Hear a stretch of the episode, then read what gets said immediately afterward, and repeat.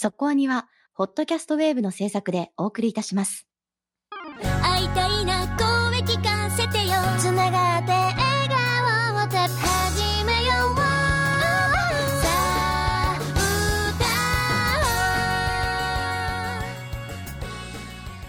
ディープじゃなくそこそこアニメを語るラジオそこアニそこアニ先週は「新仮面ライダー」特集に上津誠さんに出ていただいたんですけれどもはい。ゲスト続きですね。そうですね。はい。今日の特集は？はい。バディウィングゴルフガールズストーリー特集パート1ということでゲストに尾崎正幸エグゼクティブプロデューサーをお迎えしてもうほんとさっきですねお話たっぷり伺ったところです、収録ちょうどねし終えてオープニングを撮っておりますけれども。はい。いやーねこれは貴重だよ。いやーこれは本当にアニメ関係者にも聞いてほしいですね。うん。なかなか通常ではこうインタビュー媒体に載らないネタですよねそうですね。そのあたりはぜひこの後の本編を聞いて確かめてもらえたらなというふうに思いますけれども、うん。よくさ監督とかにこの企画の立ち上がりってどういう感じなんですかとかいろいろ聞きますけど、まあ、監督と大体ゲストに出てくださるような制作のプロデューサーっていうラインが、えー話せる内容ともう少し上の企画そのものの成り立ちっていう本当の成り立ちの成り立ちじゃなくて成立っていうところが面白いね、うんうんうん。っていうところとか、まあ、今回はね今まで尾崎さん出てもらった中でも特にあの横文字が出てきてるところが面白くてトークの中で。はい。あこんな話を企画とかその打ち合わせとかで使ってるんだろうなっていうところがあアニメーションの作り方に関してもやっぱりそのね面白いんですよ。言葉がね。っていう部分もあってあの非常に勉強になる。アニメーション作るっていうことの勉強になるような特集になっているんじゃないかと思いますしその流れでバーディービングも見てもらえたらと思います。あの非常に楽しい作品はえー以前一期の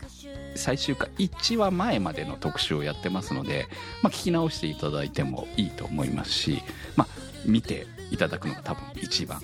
いいと思いますので、えー一挙配信なり配信なりで見ていただいて、えーシーズン2に向かって楽しんでいただければと思います。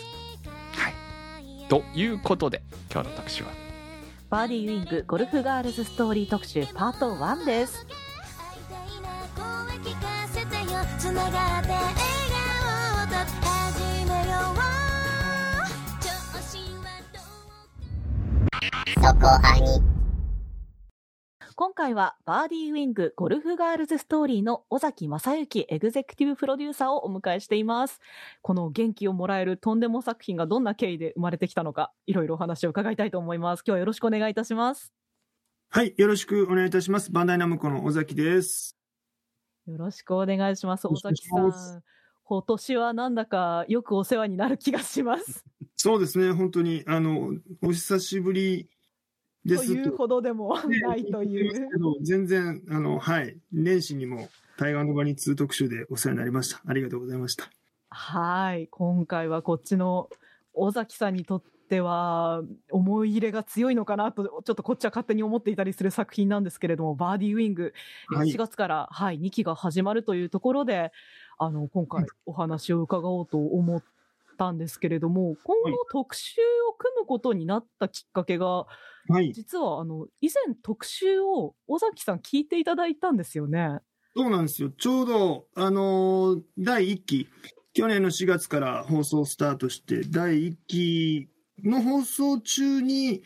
あの、私自身、そこアニは、あの、ガンダムがネタの回とか、ちょこちょこと聞かせていただいて、えーるんですけど、ありがとうございます。バーディウィングの特集を、えー聞きましてですね。あのーまあ、その時にはもう、あのーファーストシーズンの放送は終わりかけてたんで、じゃあまあちょっとセカンドシーズンに向けて、あのーまあ久しぶりに、あの、10数年前に、あの、那瀬さんには、タイガーバニー特集でもお世話になりましたし、ちょっとまあ、そこアニさん、あの、お元気ですか？的に連絡を取らせていただいて、えートントン拍子に、あの、じゃあ、バーディウィング特集を、あの、パート2っていうんですかね、あの、シーズン2に向けて、あの、また特集やりましょうというふうに、えークムピーさんにもおっしゃっていただき、この場が実現したというところです。はい。いやですね、私ね、あの、まあ、その回、まあ、あの、貼ってますんで、サイトの方に来ていただければ、その前回のね、あの、ワンクール目の12話までのネタバレありでお送りしている、クール的には13話で終わってるんですけれども、まあ、12話までのところで特集したんですよね。その後ちょうど。ど最終回特集が来るタイミングではあったので、はい。ゴルフでしたから。これはね、尾崎さんが趣味、尾崎さんの趣味で作ったに違いないというはいふうに思って、えーそんな話を多分番組中でやって、だからまあ、あの、お話聞けたらいいね、みたいな話を、まあスタッフ内でも話をしていた部分ではあったんですけれども、はい。はい。えー打ち合わせの時に違うと言われまして、いや、あの、放送当時からもう今に至るまで、あの、社内、社外、いろんな方から、もう完全に尾崎さんの趣味で作ったアニメですよねって、よく言われるんですけど、実は全く そんなことはなくてですね、僕自身は、あの、ゴルフはかなりする方で、最近競技ゴルフにもちょっと目覚め始めてるんですけど、なんですけど、えっ、と、実はこの作品そのものは、それがスタートではないんですよ。うちの、あの、事業部に所属する、あの、マネージャーの中堅社員の発案だったんですよね。あの、作品ではアソシエイトプロデューサーとしてクレジットされている、あの、乾くんという、えーゴルフ大好き青年が、あの、ゴルフアニメを企画したいんですけど、いいですかっていう相談をしに来ましてですね。まあ、あの、そこがスタートではありますね。やっぱりゴルフ大好き誰かがいたんだなというのはなんかすごく納得をするところが。そうですね。あの、僕自身がまあ大好きでしたし、うんあの、実はバンダイナムコピクチャーズにはゴルフ部、あの、まあ、それ以外にも、あの、サンライズと一緒に、えー野球部とか、あのうんサイクリング部とか、カート部とか、いろんな部活動はあるんですけど、えーゴルフ部もその当時からありまして、僕たちゴルフ好きだからこそ、ただそのゴルフアニメを企画して、まあ、実現させるには、やっぱりこう、好きだから、その愛情をぶつける必要がある部分と、えー冷静になるべき部分っていうのが両方あって、あのーやっぱり企画開発の議論は、その辺こう、えー第三者目線も持ちつつだったんで、あの難しい部分はありましたね。ちなみにその最初にゴルフのアニメ作ろうって言ったのは今から何年ぐらい前からスタートしたとかなんですか？今からだともう5年近く前ですね。で、あの、今回まあ、面白い、あの、オリジナル企画って本当にいろんな成り立ちがあるんですけど、今回、あの、成り立ちとして、え面白かったのは、あの、通常だと、まあ、制作部の、あの、プロデューサーだったり、デスクだったり、あるいはまあ、クリエイター自らが、こういう企画やりたいっていうふうに相談しに来て立ち上がることが、まあ、あるんですけど、今回はまあ事業部、まあ、ビジネス系の部署から、えー上がってきた、そのやりたいという企画だったんで、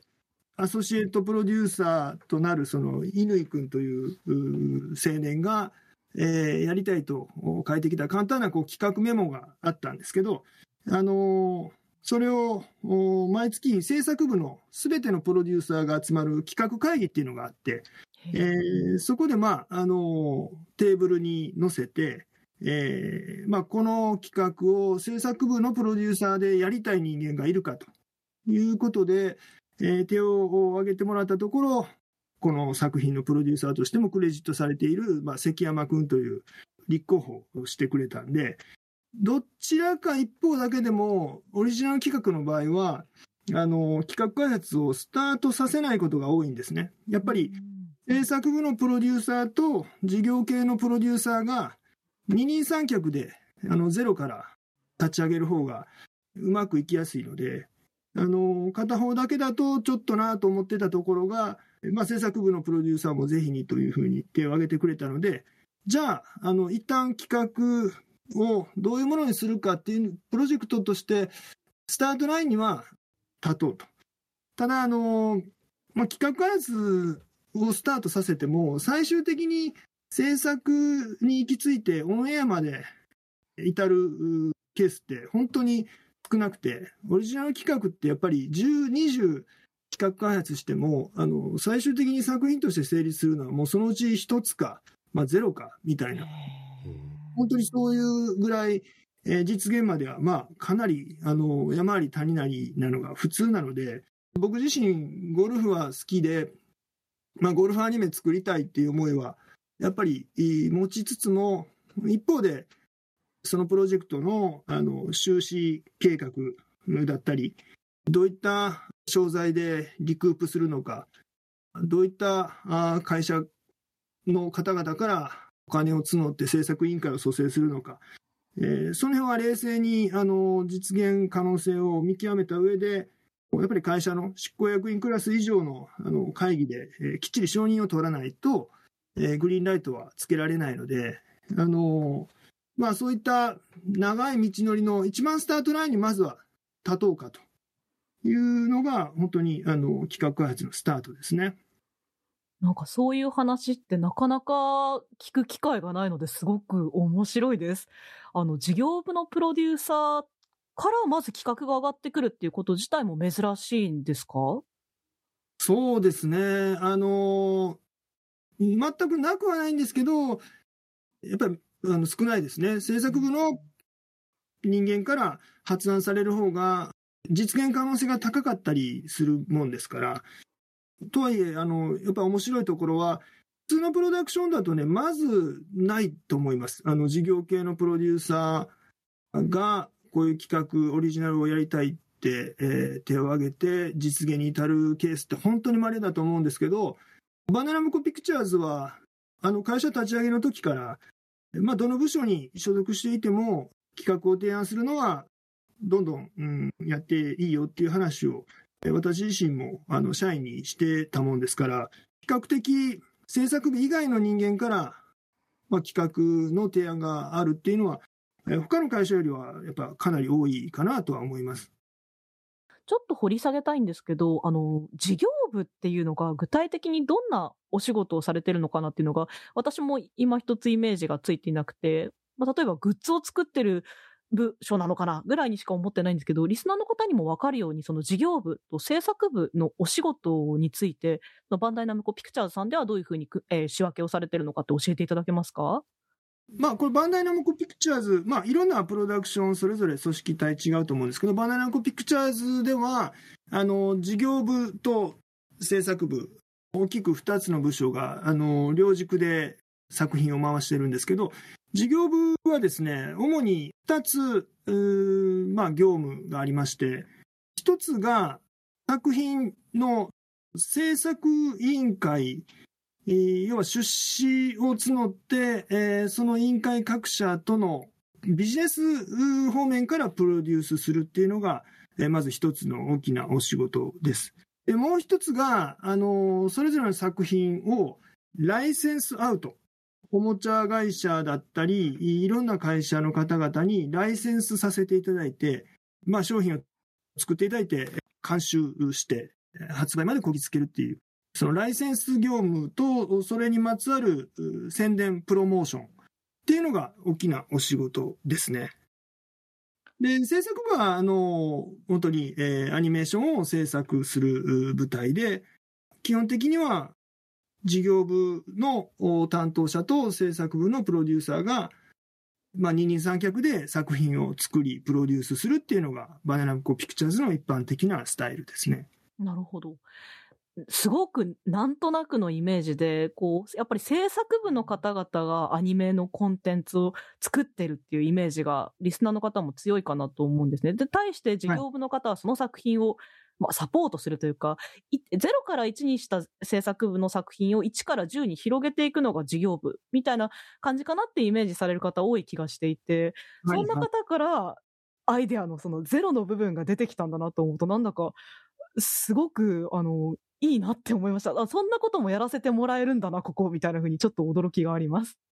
そうですね。あの、そうだと思います。あの、誰しも作品の創出にえー携わることができる可能性があるっていうだけでも、やはり、あの、やっぱりモチベーションとしては大きいかもしれないですね。ただそこでちょっと気になったのが、あ例えばこう、原作漫画があるとかの方が、イメージは、アニメ化のイメージってしやすいのかなと思うんですね。そういうこう、お話の部分って、誰が考えたのかなっていうのがすごく気になっていて、その最初に事業部の乾マネージャーと、そして制作部の関山プロデューサーが立たれた後に、どういうふうにこう企画を育てていったというか、例えばそこでこう、脚本家の方をアサインしたのかとか、お話の部分はどういうふうに作っていったんですか？あの、バディウィングに関して言うと、企画の方向性骨子が固まるまでは、しばらく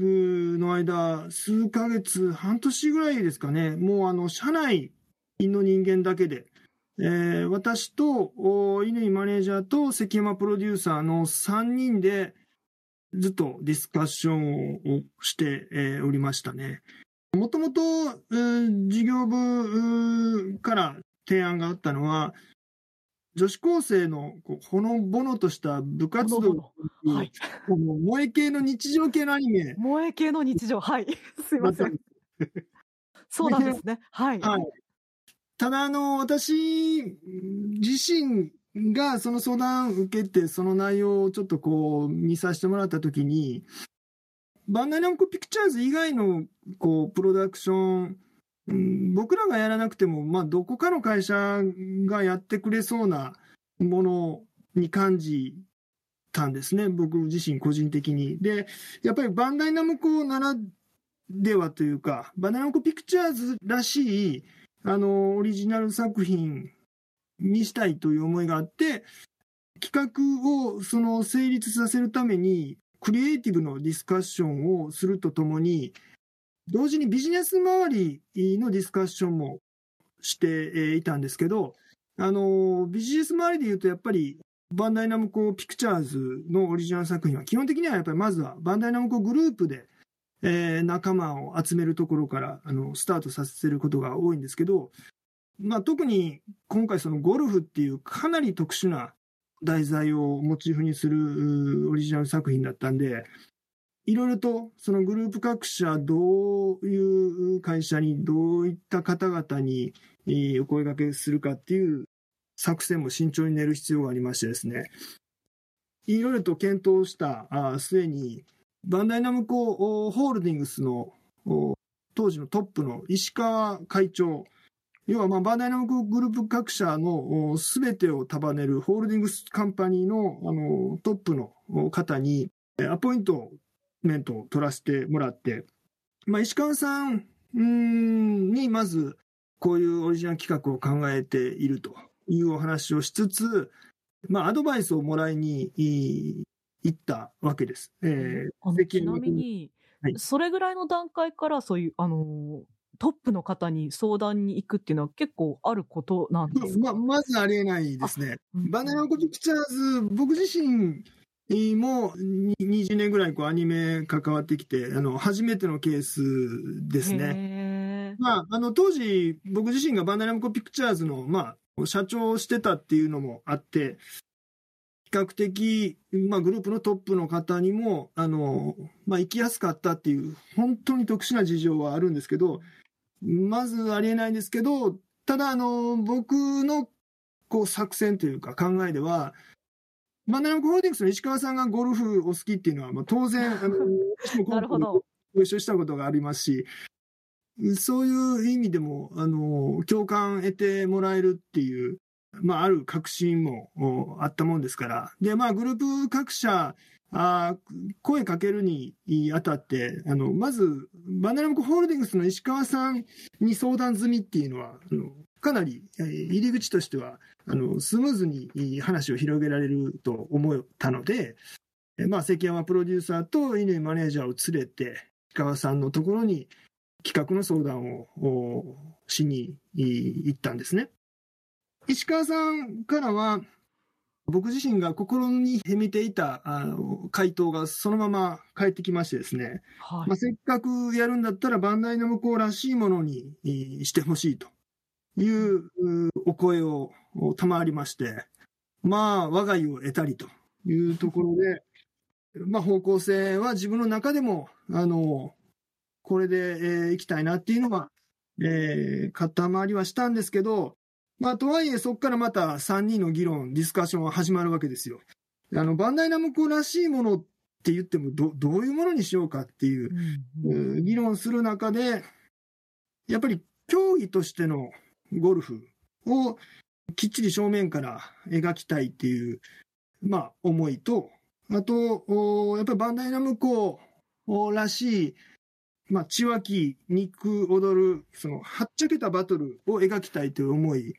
両方やっぱあるよね、と。うんただ、その二つって、二つの要素を二律背反しているというか、真面目に競技としてのゴルフを淡々と描くことと、はっちゃけたバトルを描くことっていうのは、なかなか同時には成立させづらい。じゃあどうすればいいかっていうところで、まあ、競技としてのゴルフを描く表の世界と、はっちゃけバトルを描く裏の世界、両方を描けばいいじゃないかと。で、両方の世界にメインとなるキャラクターを配置して、まあ、表の主人公と裏の主人公のダブル主人公でいけば、両方成立させられるじゃないかというふうに、えー我々の中でたどり着いたのが、今のこの皆さんが見ているバーディーウィングの本当の卵、お一番スタートですね。さっきのこう3人で揉んでいった骨子の部分っていうことですよね。そうです、そうです。でこの骨子が固まった段階で、まず、次にえーアクションしたのが、あ実は脚本家の方の選定だったんです。で、作品の方向性によって、あの、マッチする脚本家さん、それぞれ違うもんですから、僕自身がエグゼクティブプロデューサーとして関わる作品って、エグゼクティブプロデューサーのその関わりって各社いろんな方々いろんなスタイルはあるんですけど僕自身結果的に多いのはまず制作のプロデューサーを決めることと、えー脚本家の方を決めることが自分自身の役割であることが多くてですね基本的に監督は制作のプロデューサーが、まあ、心中していいという、えー監督に、あの、制作部のプロデューサーに決めてもらっていることが僕は多くてですね。で、あの、特にオリジナル作品っていうのは、原作がないもんですから、いかにその、ストーリーテリング、ドラマをきっちりと成立させて、えードラマを紡いでいけるかっていうところが、まあ、かなり大きな肝になるもんですから、僕自身が携わる作品は、脚本家の方、どなたにするかっていうところからスタートすることが多くてですね。で、今回、まあ先ほど話出たように、かなりドラマ性が高くて中和気肉踊るストーリーをオリジナルで描けると。いうところで、黒田洋介さんのお名前を、まあ、社内で提案させてもらったところ、まずその事業部の乾マネージャーが、黒田作品のかなりファンで、えーマニアで、それはいいですねという話になり、実はあの関山プロデューサーも、乾マネージャーも、私自身も、えー黒田洋介さんとがっつりオリジナルを一緒に作ったことはなかったんですけど、そうなんですね。はい。なんだかすごく、あの、縁が強そうな、あの、会社と黒田さんという意味ではすごく縁が深そうなイメージがあったので、ちょっと意外です。おっしゃる通り、あのー会社としては本当に、まあ、サンライズグループ全体としては、黒田洋介さんは、数多くお仕事をさせていただいてきているので、ガンダム00のプロデューサーの子に、黒田さんの連絡先を聞いて、まあ、バーディーミングというゴルフオリジナルアニメがあるんですけど、一緒にえーやってくださいませんかということで、まあ、お話しして、えー ゴルフが、あの、非常にアニメーションとして描くのに、まあ、簡単ではないっていうことを、お黒田さんはすごく、まあ、理解、当然理解されていて、その上で、えーまあ、チャレンジしましょうと言っていただけたので、とても嬉しかったですね。なんかすごい面白いですね。あの、やっぱ見ているだけだと、黒田さんならではすぎるな、この 脚本はとかを思いながら見ているところがあるので、そういうふうに企画の骨子をプロデューサー陣で作ってから、黒田さんがそこに入ってきてその骨子を料理するっていうあの流れだったんだなっていうのがすごい面白いなと思って聞いてます。それもそうですし、なんか、僕らが普通にアニメーションのストーリーが作られる、キャラクターが作られる順序というのが、大体想像するのが、こういう、まずここういう話をしたいありきで、こういう主人公がいてみたいな世界観から作られていくのかなと思ったら、バンダイナムコらしいものにしてほしいっていう、そういうところから、じゃあ、うちのグループだと何がらしいのかっていうところからダブル主人公が決まったりするっていう、そういう経緯は、まあ、外にいるものからしたら全く見えないのですごい面白いですね、そういう決まり方は。うん伺ってみれば確かに納得だなという部分ではあるんですよね。その、ホビーものって結構数ある中で、他とは異彩を放っているというか、やっぱ他の会社ではこれは出てこないなっていうのはすごく感じていた部分だったので、まずそう作りたいっていうのがありきだったっていうのは非常に納得感が強いです。今おっしゃっていただいたあのホビーものっていうのは確かに、まあ、僕自身あのこれまでそのいろんな作品携わってきましたけどバンダイさんと一緒に、まあ、トイあの玩具をプロデュースするようなホビーいわゆるホビーアニメも数多くやってきましたんであのバトルスピリッツシリーズですとか、まあ、アイカツシリーズですとかそういったこうオリジナル作品のお作法といいますか、その遺伝子っていうのは、意識はしてないんですけど、にじみ出てる部分があるかもしれないですね。あのまあ、今回、でもまあ黒田洋介さん、まあ、決まって、で、関山プロデューサーが、あの以前からご一緒している稲垣監督も決まって、我々、えーメンバーでこうディスカッションする中で、常にやっぱり意識してしようとしていたのは、ゴルフを知らなくても楽しめる作品にしよう。これはもうあの必須条件であるというところの目線合わせは常にしてましたね。あのそういう意味では、まあ、いわゆるホビーアニメも、その必ずしもおもちゃだったり、ホビーで遊んでいなくても、あのストーリーとしてやっぱり純粋に楽しめる作品がやっぱ基本ですし、実際、私も全然ゴルフのルールってわからないんですけど、それでもバーディーウィングめちゃくちゃ楽しくて、こう、何が楽しくて気持ちよかったんだろうっていうのを考えると、やっぱゴルフって、こう、飛ぶこと、入ることっていうのがすごい気持ちいいスポーツなのかなって思ってて、ゴルフって一番飛距離が出るスポーツだっていうのを聞いたことがあって、やっぱその飛ぶっていうのに快感を覚えるのかなっていうのがあって、バーディーウィングはやっぱそこがすごくこう気持ちがいいっていうのがあったんですよね。そうですね、やっぱり爽快感っていうのはすごくカタルシスを感じられるべきっていうところはやっぱこだわりですし、あのシナリオ上もそうですし、まあ、稲垣監督はじめとするアニメーションを制作するスタッフの中でも演出部分でやっぱり爽快感をっていうところはあの意識としてはあったと思いますね。ゴルフってそういったこうスポーツもちろんスポーツとしてアクションだったり、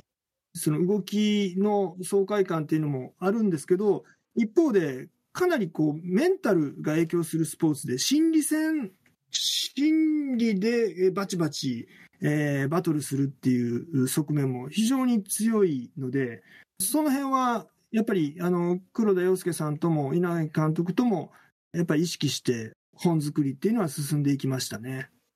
そうなんですね。なんか自分との戦い的なイメージがあります、ゴルフって。そうですね戦って相手とのみたいなのもやっぱりあるんですか？ありますね。両方間違いなくありますね。自分との戦いっていうのも非常に強い要素なんですけど、相手との戦いっていうところも、やっぱり存在はするので、その両方を面白く描けるといいよねと。競技としてのゴルフのルールは、あの、きっちり守るべきだし、スポーツとして、えーそこをちゃんと描かれていないと、逆にゴルフをしている人たちにアニメ見てもらえないので、うん。そこはきっちりと担保しようというところで、プロコーチの井上徹さん、日本のあのジュニアゴルフの代表チームの監督でもあられるんですけど、えープロコーチにもきっちりゴルフ監修を依頼して、ゴルファーが見てもあの楽しめるうアニメにはあなってると思います。なんかちょっとこう興味で聞くんですけれども、その井上さんがこうアンダーグラウンドゴルフのあのゴルフ場が動き、動きまくるところとか、とんでもああい。うのは、はい、どういうご感想を持ってらっしゃるのかなっていうのはとても気になりますね。あの、井上徹さんご自身、あの、すごくう漫画やアニメがお好きで、うん。あの、それこそ世代的には1980年代のあの漫画誌、えー少年ジャンプですとか、少年サンデー、少年マガジンとかを、えーリアルタイムで、えー読んでらした方なので、あの、この BIRDIE WING のああいったそのケレン味の部分うんに関しては、純粋に楽しんでいただけてると、あの僕自身は思ってます。いやああいうこうあ、ありえないだろうっていうところがあるのに、すごい BIRDIE WING を見てると、自分もゴルフやってみたくなるんですよね。なんかそういう、そう言っていただけると、本当にあの本望ですね。その競技としてもすごくいいですし、あの、楽しそうだな、面白そうだなと思うのと、すごい、広いこのゴルフ場に行ってみたいな、すごく気持ちいいんだろうな、みたいな描き方も、とても開放的で素敵だなと思いながら見させていただいています。あありがとうございます。あと、そうですね、僕らの中では、そういった開放感に加えて、やっぱり、まあ、ファンタジー度合いといいますか、本当にゴルフをガチで真正面で、えー描くと、リアルのあのゴルフ中継でいいんじゃんていうふうになりかねないので、あのそこはアニメらしさ、そうですね。全然、ゴルフ中継ってやっぱこう、すごくこう、低い、テンションが低いっていうか、あの、落ち着いた感じがするよね実況もそう、落ち着いていて、あの、それこそゴルファーたちの集中力を切らさないようなおしゃべりをされているイメージがあるから、なんか全然それとはイメージがい反するいショット。が出たらパチパチパチパチパチって拍手の音だけ響くみたいな。そうそうそうそう。まあ、ゴルフ中継は、あれ々であの、ゴルフする我々からすると、すごく刺激的で面白いんですけど、まあ、とはいえね、一般の方からすると、ちょっとやっぱり、あの、地味かなっていうところは、あやっぱあると思うので、まあ、アニメーションにおいては、こう、ゴルフ中継でいいじゃん、じゃなくて、えーアニメならではっていうのも出したかったので、どの程度その、ファンタジー度合いを入れるかっていうところは、本当に監督とも黒田さんとも、まあ、我々、そのプロデューサー陣、かなり時間を費やして、えー議論はしましたね。あの、サッカーで言うと、あの、キャプテン翼ぐらいファンタジーに振るのか、ブルーロックぐらいのファンタジー度合いなのか、あまたある、まあ、サッカー漫画、アニメ、まあ、野球でもそうですよね。あの、ドカベンって、まあ、古いですけど、えーぐらいのトーンでいくのか、アストロ球団のようなトーンでいくのか、あるいはもう本当にメジャーのような、あのトーンでいくのか。ゴルフに関しては、なかなかアニメーションとしての前例だったりがないもんですから、うんあのこれまで3作品、えープロゴルファー猿と、明日天気になれと、弾道という作品があるんですけど、まあ、その、どれとも、どれかと一緒だと、やっぱり面白くないし、まあ、3つとも原作ものなんで、まあ、せっかく僕らがオリジナルで、あの、前例のないゴルフアニメシリーズをを作るんであれば、やっぱりこう、その、よ今まで世の中に出たいいずれとも違うものにしたかったんで、どのトーンでいくかっていうのは本当にすごくディスカッションはしましたね。そのあたりのすごい、あの、ラインが、まあ、よくできてるなって個人的に思ったのが、僕もゴルフ興味ない勢だったんですけど、はいはい。で、実際に、あの、何年か前に友達に、あの、打ちっぱなしに行こうよみたいなことを言われた時にも、かなり、ええー、みたいな気は進まないな、みたいなテンションだったんですけど、はい。ただ、あの、やっぱりアニメでやるってなると、別にそのゴルフの部分が楽しめなくても人間ドラマとか、その辺が面白ければ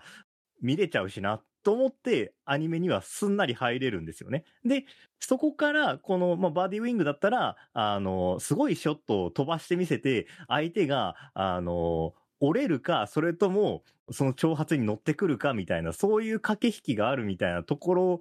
が、うんうんうん。こういうやりとりは、現実にここまで派手じゃなくても、あり得るのかなって思えてきたぐらいで、もう、はいはいあの、ゴルフって、ただ、あの、まあ、ボール打って、自分のさっきね、あの、那須さんが言ってた、あの、自分との戦いをやってるんじゃなくて、そういう駆け引きが、あ、発生しているのか、その辺、理屈が分かってくると、もうちょっと面白いだろうな、これ面白そうだぞっていうのが、どんどんどんどん、まあうん、見てる間に、あの、興味に変わっていったっていうのはすごい自分の中の実感としてあって、うん。あの、見て多分、とんでもゴルフ場が出てくるあたりにはもうなんかちょっと、一回、あの、次友達に誘われたら、今度は普通に、えいいよ行く行こう行こうっていうぐらいのテンションになってるなっていうのはすごい思ったんで、やっぱりそのあたりの入り方ってまあ、いろんな入り方があると思うんですけども、そういう一つの道としても、これはよくできてるなって、あの、うん見ながら思ってましたね。まあ本当でもありがとうございます。仮面さんにそうおっしゃっていただけるっていうのは、あいえいえ。うん。やっぱりでも、稲垣監督はじめ、まあ根底、まあ、あ実は根底の大半も稲垣さんなんで、やっぱりまあ演出の、監督の演出の力と、おまあ黒田さんのシナリオの力、まあ両方がうまく噛み合った結果だと思いますね。そこは本当に。基本的には、その、一つ一つの技も、あの、最初に、まあ、メンバー、チームでディスカッションしている際は、えーまあ、井上徹プロとの議論もそうだったんですけど、100回やって、1回は成功するぐらいのファンタジー度合いで行こうというふうにスタートをしたものの、これでも100回やっても1回も成功しないよなぐらいのレベルの技も、ちょいちょい出てきてる気が僕自身はしてるんですけど、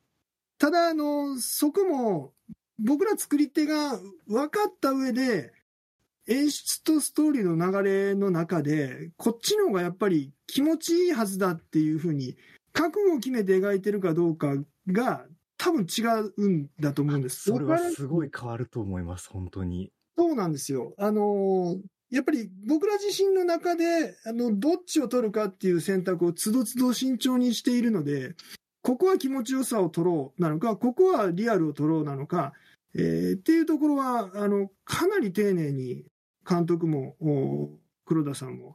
それこそ本当、あの、プロデューサーの関山君も、あの、乾君も、あの、すごく丁寧に、シナリオ開発だったり、プロジェクト開発進めてくれているので、その辺は、あの、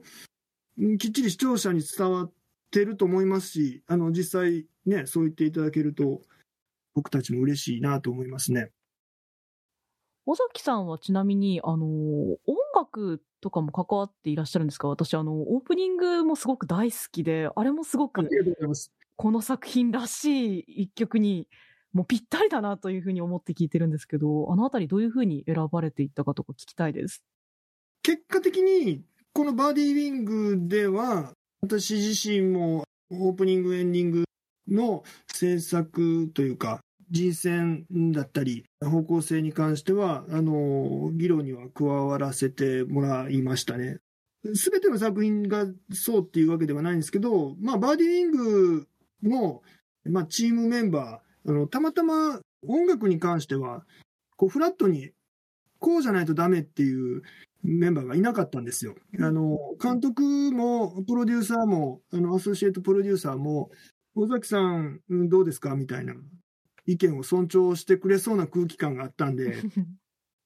ゴルフでアニメっていうところで、まあ、あの当然、ターゲットをどこに置くかっていう議論も、えーいろんな局面であのディスカッションしてきたんですけど、まあ、音楽面もやっぱりターゲットをはすごく意識して、まあ、アニメーションを、えーよく見るその20代、30代、まあ、ハイティーン以上のアニメ好きの方もやっぱりメインターゲットには据えつつ、やっぱりとはいえ、ゴルフを実際プレーする人々って、かなりそういったターゲットとは違って、比較的あのお年召された方も多くて、両方に訴求できるアーティスト、を歌い手、誰かっていうのをすごく考えまして、たまたまその時、3年ぐらい前ですかね、ちょうどその広瀬香美さんが YouTube を始められて、かなりあの登録者数もうなぎ登りだった時で、地上波のバラエティにもあのたくさんちょうど出始められたぐらいで、そうだ、広瀬さんはちょうどいいんじゃないかと。40、50歳以上の方々にも刺さるし、ハイティーン、20代のお人たちにもお YouTube で、えーまあ、相当バズっているし、両方取れるじゃないかと。で、かつ、スポーツ系、あののイメージも、まあうん、冬の女王と呼ばれてたぐらいなんで、まあ、基本的にはね、冬のスポーツのイメージが皆さん強いと思うんですけど、やっぱりスポーツ系との相性は、やっぱり広瀬さんの持つ音楽性はすごくいいっていう、僕自身、あの、広瀬さんのファンだったんで、その辺の確信があったもんですから、えーサンライズミュージックというグループ会社の音楽プロデューサーの子に相談して、広瀬さんに、まあ、オファーを入れさせていただくことまでこぎつけられて、まあ、僕自身も広瀬さんのライブにお邪魔して、この企画のお話も直接差し上げて、あの、オリジナルですから、企画の内容、お話の内容、世界観はシェアさせていただいた上で、広瀬さんも非常にオープンマインドで、ゼロから作品に合ったものを作ろうというご意向を強く持っていただいたので、すごく前向きな、あいい議論の末にできたあ楽曲が、あの、ヴィーナスラインという曲ですね。いや、もう私、ヴィーナスライン本当に大好きで、あの、広瀬香美さんの YouTube もすごい好きで、あの、ヴィーナスラインを歌ってる YouTube、本当に普通によく見てるんですよ。なんかもう元気になるし、歌詞も本当に、あの、思わず歌ってしまうフレーズはさすがだなと思いましたね。そうですね。本当にあの、広瀬さんのアーティストとしてのカラーがもう爆発してますよね。うん爆発してもう作品にもマッチしまくっているというのが、もう気持ちよくって、本当ぶっ放された気分でしたね。いや、歌い出しからガンって殴られるぐらいの衝撃のある歌だから、今のアニメのオープニングエンディングの曲で女性ボーカルっていうと結構ハイトーンな感じの曲が多いので、だ結構低めでパワフルな曲でガンってくるっていうのは、この作品らしい毛色なのかなって思ってましたね。J-POP の方がアニメの歌を担当されるときって、アニメの曲になってるかとか、結構アニソン、アニソン、まあ、アニソンになってるかどうかって、アニメファンからするとちょっとナイーブな問題になってるんですけど、これに関しては、アニソンというよりかはもうまさにバーディーウィングの曲なんだなっていうところのマッチ感はすごいなと思いますよね。いや、本当あの、そこは全く同感で、より添い方、作品への寄り添い方って濃淡あるんですけど、今回は本当絶妙ですよね。あの、別にバーディーウィングっていう作品名とか技名を連呼しているわけでもなくて、なんですけど、やっぱりちゃんとゴルフアニメの曲として成立しているし、逆に純然たる J-POP としても成立している、うん。あの、本当に絶妙なバランスだなっていうプロの技だなと思いましたよ、本当こちらからワード、まあ、歌詞をまず上げてくださって、正確に言うと歌詞と曲両方同時なんですけど、いくつかのそのフレーズ、ワードに関して、僕たちアニメチームの方から、ここはこういった表現に変えられたりしませんかっていう相談をしても、あの、快く受けてくださり、より違うフレーズにしてくださったり、やり取りができたっていう実感はすごく持ってます。あの、ともすれば、やっぱりありがたく上がってきたものをもうははーと頂戴するケースもあるとは思うんですけど、広瀬さんに関しては全く、本当さっきも言いましたけど、オープンマインドで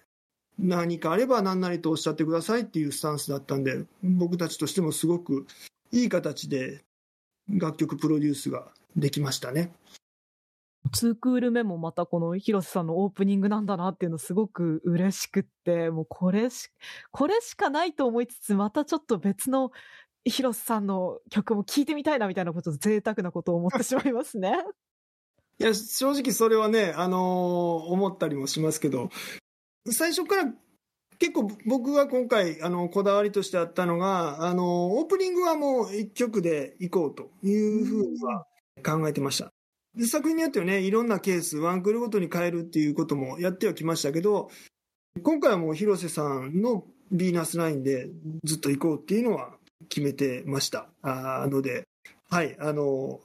もうワンクールお付き合いください。はい。ありがとうございます。尾崎さんとしてはその他にはどんなお仕事をされたかって軽く伺いたいです。そうですね。あの、基本的には、えーまあ、制作委員会の各社の方々に、あの、仲間になっていくアクションを僕の方で中心でさせてもらいました。バンダイナムコグループ各社だったり、局さん、代理店さん、うんあと、まあ、ゲーム系、まあ、VR の会社で今回 HTC さんという、えーヘッドマウントディスプレイを作られている台湾のメーカーの会社さんがいらっしゃるんですけど、皆さんにご出資いただいて制作委員会蘇生してこのアニメを作ってるんですけど、えー基本的には各社の役員クラスあるいは局長クラスの方々と、えーお一人お一人とゴルフをご一緒して、えーその場で企画を説明し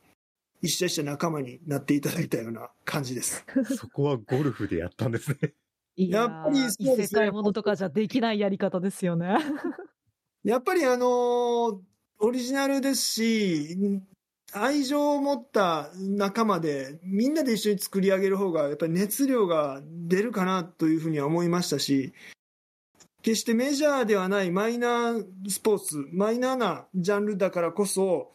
やっぱり好きこそものの上手なれというか、そこはこだわりはありましたね。言い方が言うと、こう、ゴルフ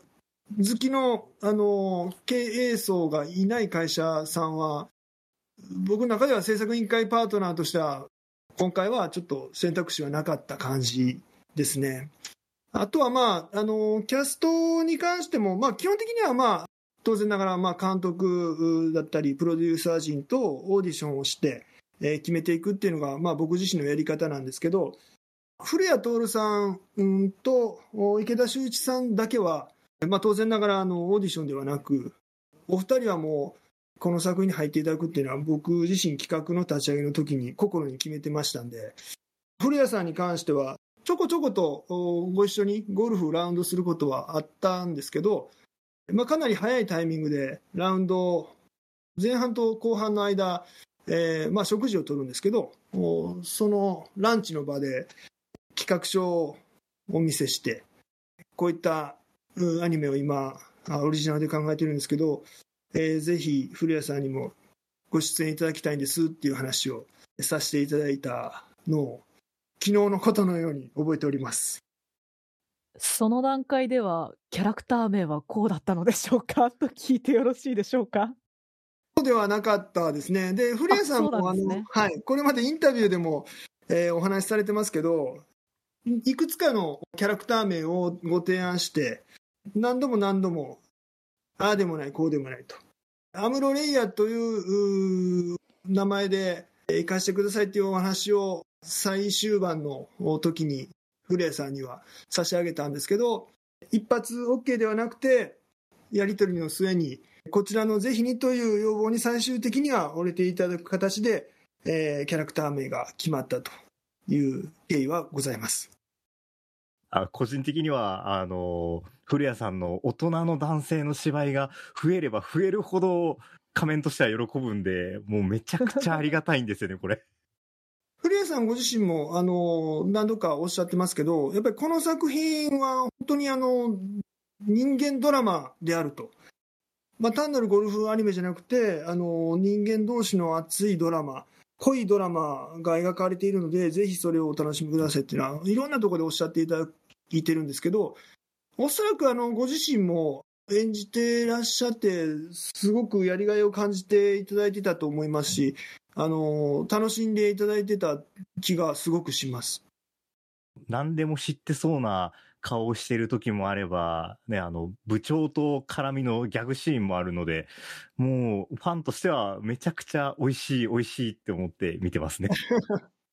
まあ、古谷さんご自身の人間性の深さっていうのも多分、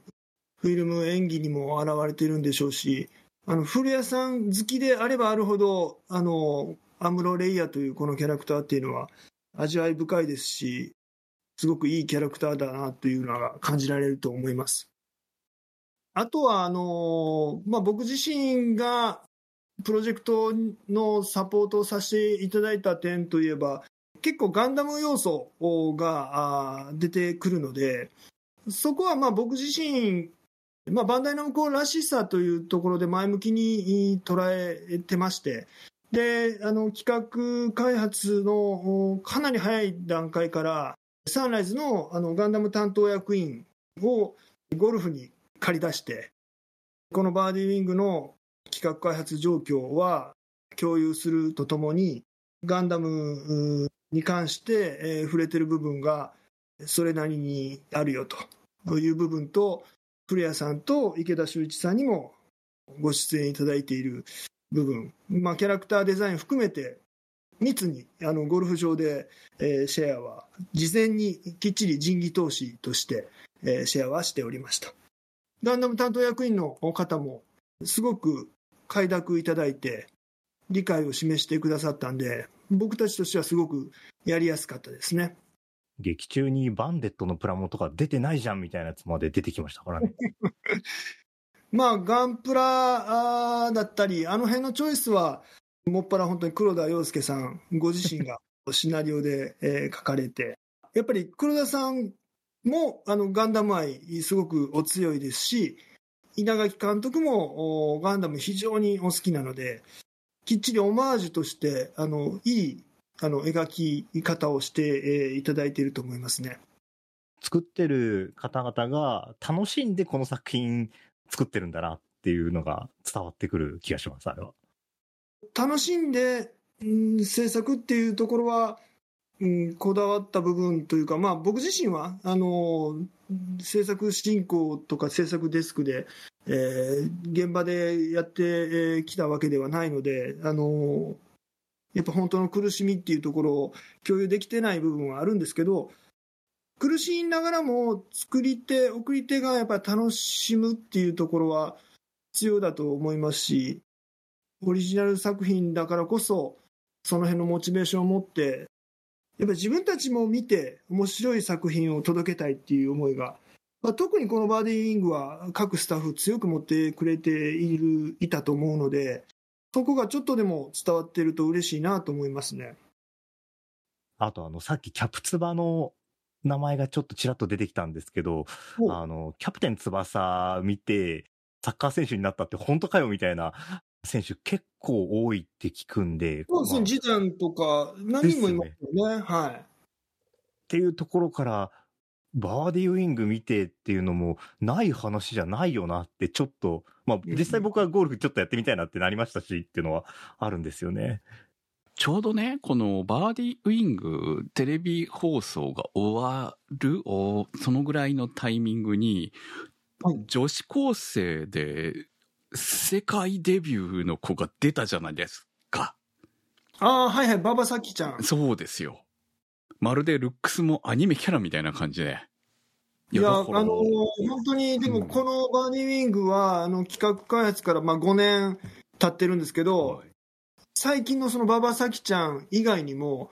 もともとはあの数年前、全英女子優勝した渋野日向子、お渋野プロがその優勝する前から企画開発進めてきたんで、すごく追い風を感じるというか、アニメを作ってる最中に渋野プロが優勝して、その後松山英樹プロがあオーガスタで優勝して、今回、まあ、馬場さんがアマで優勝してっていう、こう、謎の、あの、追い風的なものを、フォローウィンドウを感じますね。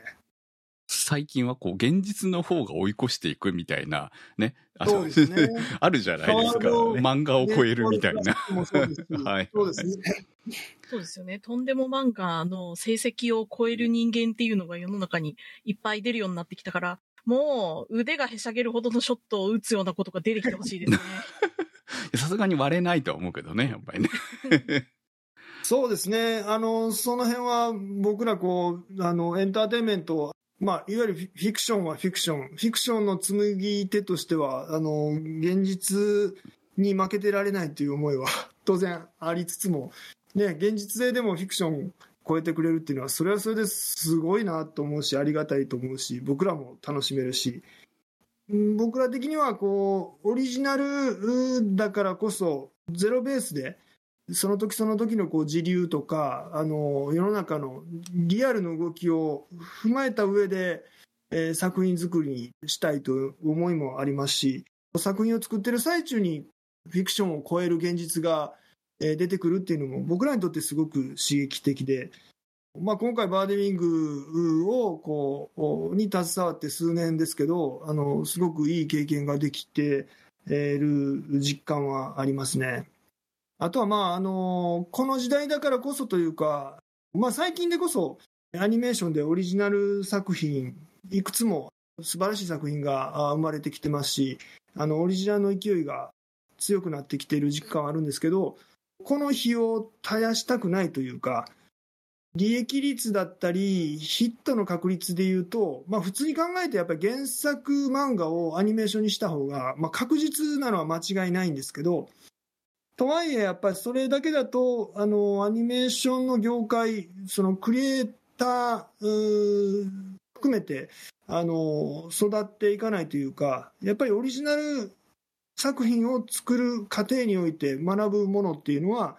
制作サイド、ビジネスサイド、双方ありますんで、このやっぱり僕サンライズ時代から連綿と続くそのオリジナル作品へのこだわりっていうのは、まあ、バンダイナムコピクチャーズの今あの現役でものづくりしてる皆にもあの引き継いでいってもらいたいですし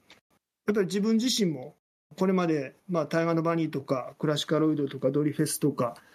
あとはまあ一番最初にあのアシスタントプロデューサーでこう関わらせてもらったのが、まあ、コードギアスという作品で、まあ、コードギアスで僕自身はオリジナルのプロデュースっていうのを当時の上司の方々とかスタッフから教わったと自覚しているので、まあ、谷口五郎監督だったり大河内一郎さんだったりとご一緒することでいろいろ学ぶこともありましたし、まあ、今回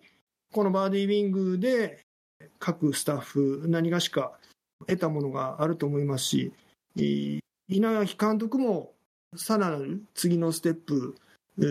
飛躍があると思いますし最初に稲垣さんとお話しさせていただいた時僕自身監督にお伝えしたのはこのバーディーウィングを稲垣さんのもう名刺代わりの作品にしましょう、えーそうしますので一緒に頑張りましょうっていう話をしたのをよく覚えてるんですけどやっぱりオリジナルってそういう名刺になりうる、えー大きなその飛躍のステップになりうるジャンルのものだと思うんでこのオリジナル作品のこだわりっていうのは後輩の人たちにも継いでいってほしいなと思います。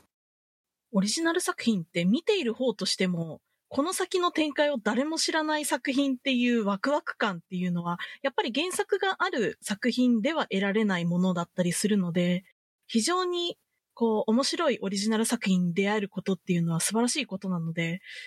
バンバン作っていってほしいし、バーディウィングもこの先どうなるのかもうワクワクしてます。ありがとうございます。全部見ていただいて、あの、良かったなって思える作品になってる自信ありますし、僕たち、まあ、監督はじめ、あの、みんなの思いとしては、やっぱり子供たちにもアニメの素晴らしさ知ってほしいし、このバーディーウィングを見て、将来、ゴルファーになりましたっていう、そういう選手現れてきてほしいですし、逆にこのバーディーウィングっていう、あの、はっちゃけたこうオリジナルアニメを見て、えーアニメ業界に入りましたっていうアニメクリエイター、制作マンが出てきてほしいという思いもありますし、そういうこう、将来に影響を与えうるものだと思うんで、ぜひシーズン2もご期待いただければと思います。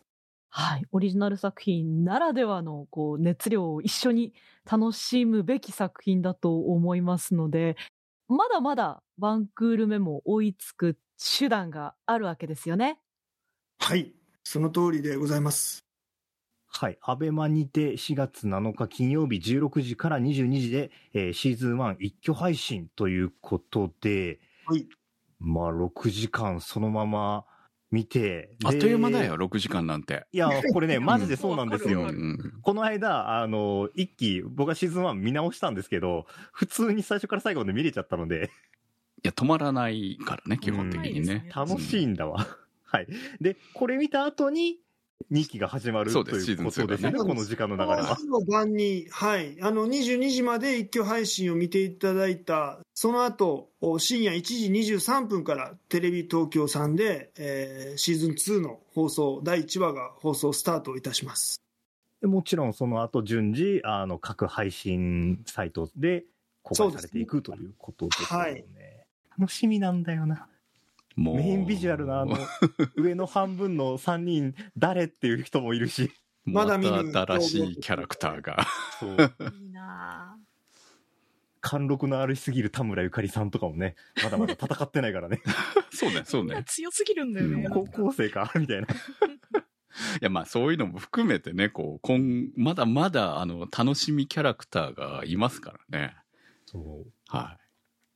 ぜひね、あの、まだ見ていない人はこれを機に一気に見ていただいて、シーズン2に備えていただければと思いますね。はい、ぜひよろしくお願いいたします。はい。今回は尾崎さんにこう企画の成り立ち、本当に面白かったです。あの、なかなかほら、うちいけないよねプロデューサーのインタビューやりますけど、その、まあ言ってしまえば、こう、尾崎さん、エグゼクティブプロデューサーっていう、その、もう一つ上のプロデューサーじゃないですか。うんうん。やっぱり、その、その位置のお話って、なかなか聞けないですよねあ。確かに珍しいかもしれないね。今回の話も、その、企画部、まあ、言ってしまえば事業部のプロデューサー、制作部のプロデューサーのインタビューは過去多分やってると思うんですよね。今までうちでも。で、その辺のお話のレベルじゃなくて、その、まあ、お金集めの話から出てくるわけじゃないですか。企画を通当すため。然裏側ではやってやってるんですよね。もう本当ぱりこうお話を聞くとまた全然違いますよね。そう、アニメの作り方、アニメがどうやって作られているかの、その、実務、これも実務だよねっていうところの、普段はなかなか聞けないお話というのがね、はい、えー企画の経緯とかを今回はメインに伺いましたけれども、実はまたこうちょっと作品の制作の方ですよね、についてお伺いする機会も実は、えー用意いただいておりますよね？はい。はい。というわけで、先ほどのお話にも上がりました制作部の関山プロデューサーと、そして稲垣隆之監督をお迎えしてインタビューを収録する予定になっております。こちらはですね、皆さんからの質問と熱い感想を募集したいと思っております。えー配信自体は少し先になるんですけれども、感想やえコメントを4月15日の21時までにお送りいただければと思います。えー第1話を見てのご感想になりますかね。いろんな種がまた散りばめられるんじゃないかなと、こちらもまだ、まだ見てないからね、楽しみにしてるんですけれども、はい。コメントお待ちしております。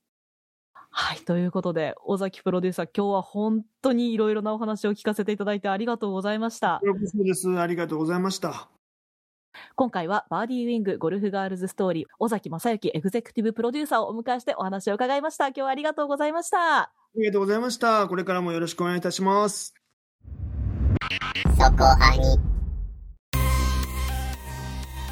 そこアニサポーターズ募集そこアニの運営を応援していただくサポーター制度そこアニサポーターズ1週間1ヶ月のチケット制で応援していただいた方のお名前を番組内でご紹介いたします。好きな作品の特集に合わせてのスポット応援も大歓迎。チケットはそこアニ公式サイトからご購入いただけます。サポーターの皆様には毎週特典音声「そこアニサイド B」をプレゼント。ま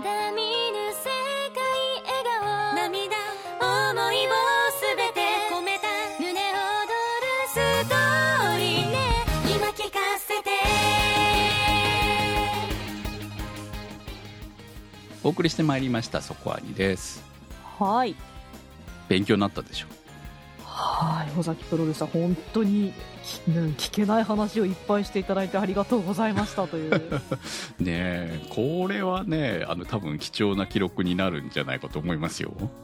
まあ本当ね、う作品の成立のさせ方も企画によって会社によって様々なんだろうなという前提ではあるんですけれども、まあ、このねバーディーウィングっていう作品がああなんかこういう風に成り立っていたんだな。なんかそこにこうちょいちょい本当のゴルフのね 場の話が出てくるのがすごくこの作品らしくて面白いなと思いながら話を聞かせていただきました。特にオリジナル作品の成立っていうのは、そのまあ原作がある作品との成立の仕方はやっぱり違うという。で企画がなかなか、ね、通らないっていうのも含めた上で考えるとやはりこの、ね、お話っていうのは、まあ、いろいろあった結果がここに至るんだなっていうねいや貴重ですよね本当にね。はい。面白かったです。はい。まあ、まだまだね、バーディーウィング、これからですからね。ですそうです。シーズン2がはね。そうそう、はい。っていうところもあるんで本当に、えー見ていただいてあ感想質問も募集しておりますのではい、えー投稿お待ちしておりますそこはに .com まで、こちら4月15日21時までになっております。ぜひシーズン1、まだ見てない方は追いついて、そしてシーズン2第1話を見て、ご感想を送ってください。はいそして、えー来週の特集は？はい、来週は2023年冬アニメ最終回特集です。はいもうこっねちもですよ、皆さん。はい。まずアンケートを募集しておりますのでアンケートに答えていただいてあなたのベスト3答えていただいた上で、えーその中からヒット作品選んで投稿をお待ちしておりますはい、こちらも同じくそこはに .com メニューバーにあります投稿募集をクリックして投稿をお待ちしております。バーディーウィング特集パート1は立ち切れ線香さん青梅財団さんマキさん夜さえあればいいさんにわっちさんゆきさん常新さんメガネ属性ノットイコール負け属性さん黒うどんさんたけさんひひさん金猫さん直輔さんのサポートにてお送りいたしました。サポーターの皆様には毎週アフタートーク「そこまにサイド B」をお届けいたします。今週もサポートありがとうございました。それではまた来週お会いいたしましょう。お相手は私くむと。那瀬ひとみとタマと宇宙世紀仮面でした